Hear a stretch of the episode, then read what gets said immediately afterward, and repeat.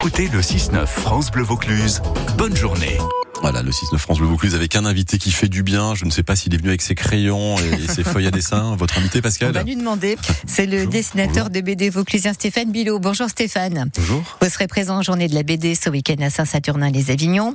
Euh, vous êtes donc auteur de BD, vous êtes l'auteur de la quête du Graal, passionné par l'univers des contes et légendes celtiques. Entre On autres, oui. peut- On peut déco- des- enfin, vous vous présenter un peu comme ça. Vous êtes né à Nice, Stéphane, mais euh, c'est grâce à vos parents et à un ancien moulin que vous avez atterri en Vaucluse.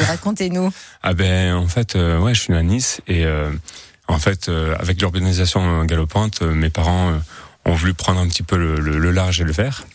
Et du coup, ils ont fui la, vie citadine pour pour s'installer à la campagne. Et même si la vie nous a rattrapés au niveau de de la campagne, là où, quand on s'est installé sur Cheval Blanc, on a découvert, ils ont découvert ce, ce moulin à réparer. Et on s'est installé, on s'est installé comme ça. Ils ont rénové le moulin et puis et puis on a vécu quelques années tranquilles avant que justement. Ouais. Et c'est toujours votre lieu de vie d'ailleurs aujourd'hui. C'est toujours mon lieu de vie. oui. Vous n'étiez pas du tout parti pour faire du dessin, vous, vous avez fait des études scientifiques et bio, c'est ça? Alors oui, entre autres, mais j'ai toujours gardé en tête, j'ai Mhm. toujours dessiné en me disant, bah, dès 8 ans, euh, je, voulais- faire de la bande dessinée, mais mon père me disait eff- effectivement que c'était un métier difficile, donc euh, voilà, j'ai toujours, dessiné en toile de fond, mais et- idéalement, je voulais faire euh, vétérinaire. Votre père, qui vous a donc donné le goût euh, de la BD, il s'en servait même dans son travail. Expliquez-nous. Ben, il était éducateur spécialisé. Mes, mes deux parents étaient éducateurs spécialisés. Et donc, euh, en fait, euh, le, le- le- un des objectifs, un des, des, des, des travail, du travail principal de l'éducateur spécialisé, c'est d'amener l'enfant autiste à s'exprimer par divers médias. Euh, il existe plein de médias différents, et donc le dessin et la peinture en, font partie. Mm. L'histoire, parce qu'en fait, euh, le but c'est de trouver un lien avec avec l'univers de l'enfant autiste. Et euh, un, un, ça va être l'écriture, un, ça va être euh, je sais pas, le- la musique, n'importe quoi, tout, tout, tout peut fonctionner. Et euh, certaines peuvent s'exprimer uniquement par le dessin ou par euh, le, le côté un peu spontané comme ça. Et puis vous avez commencé à, à dessiner, vous avez fait des rencontres déterminantes et importantes, comme ici avec François Cortegiani, euh, qui nous a quittés brutalement en septembre 2022. Euh, il avait travaillé pour, pour Spirou, pour Pif Gadget. Comment s'est fait cette rencontre? Comment se sont faites ces rencontres? Eh bien, à l'époque, je faisais, euh, bah, mon père m'amenait faire tous les festivals de bande dessinée du coin, et, euh, et donc François, il faisait déjà aussi tous les tous les festivals du coin, euh, et donc euh, j'ai j'ai pu rencontrer beaucoup d'auteurs comme ça. Et, euh, et euh, à l'époque, j'avais pas forcément euh, le, le- la confiance, donc mon père, il prenait les, les rendez-vous. et, euh, C'était votre agent, quoi. c'était mon agent ouais, avant. En fait, il me montrait. Moi, je, je- encore, j'avais pas grand chose à ce moment-là, mais il me montrait vraiment comment ça fonctionnait. Et donc, il, il a sympathisé. C'était quelqu'un qui avait quand même beaucoup de charisme, mine de rien, et une gentillesse, une humilité, mon père. Et ils ont très très fort sympathisé avec euh, avec François. Et, euh, et euh, il lui a proposé tout de Mhm. suite de, de ben, qu'il m'amène et que je lui montre son travail, Ah. Ad- enfin, de manière totalement euh, altruiste, adorable. euh. François Cortegiani qui avait créé Bistro BD.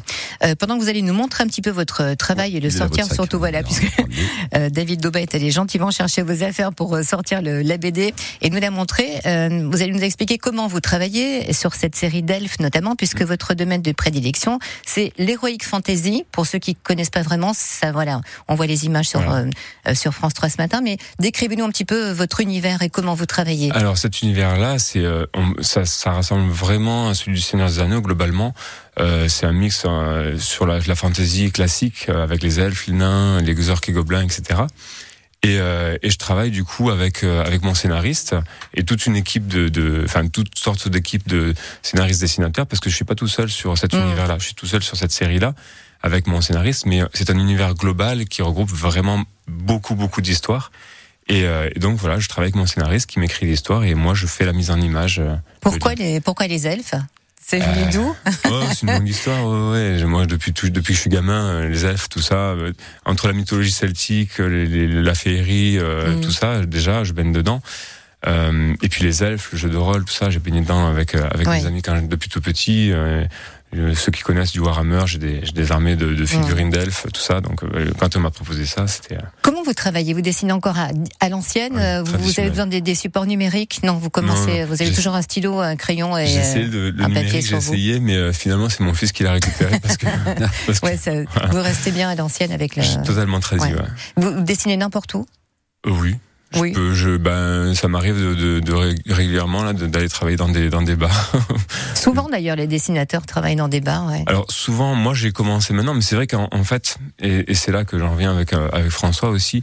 J'aimais bien aller travailler dans des ateliers, euh, rejoindre ponctuellement euh, des amis dans des ateliers, et, euh, et François avec euh, un ou deux autres auteurs Mhm. m'accueillait dans le sien à Carpentras, et, euh, et donc du coup, ben voilà, c'est vrai que ben, il nous a laissé un peu tous orphelins quoi à ce Ouais.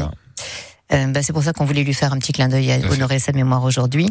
Euh, vous serez donc ce week-end à Saint-Saturnin pour les 16e journées de la BD. Donc on pourra, n'hésitez pas à venir hein, pour rencontrer euh, Stéphane et les autres auteurs et rentrer aussi dans votre univers. Vous serez en séance de dédicace, c'est ça? Tout à fait. Samedi, dimanche, euh, matin et après-midi. Salle de la Pastourelle, entre autres, et l'entrée est libre.